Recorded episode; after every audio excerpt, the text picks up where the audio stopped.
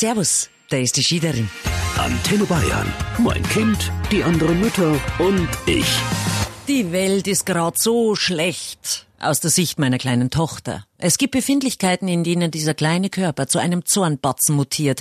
Der Kopf ist im roten Dauerzustand, die Porenatmung setzt ein, der kindliche Nervenzusammenbruch steht kurz bevor.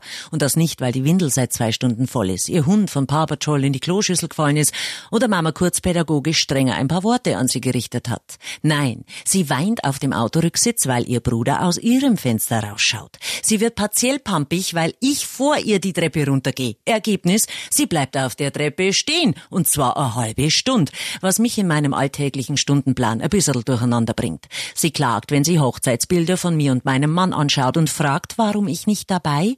Ja, Mai, wie erklärst du einer Zweijährigen, dass sie zu diesem Zeitpunkt erst das Glitzern in den Augen ihres Vaters war und wir sie leider noch nicht als Blumenmädchen einsetzen konnten? Sie will immer auf der Autobahn auf die Gegenfahrbahn fahren. Du darüber fahren. Nein, da ist er Leitplanken. Neulich hat's mit ihrem Duzel gestritten, weil er ihr immer rausfällt. Und wenn sie Schokobo gegessen hat, schreit das leere Papierl an. Und dann weint sie mich an, weil ich dann verständnislos lachen muss. Das führt leider auch nicht zu einer Deeskalation. Oma war neulich auch böse, weil die Oma ihr die Windel mit Fuchsmotiv angebracht hat. Und dann kommt das, was man so gerne hört, von der Oma. Mei, wo wird sie's wohl herhaben? Du warst auch so. Okay. Mein Mann hat's auch schon gesagt. Jetzt hat er zwei von der Sorte.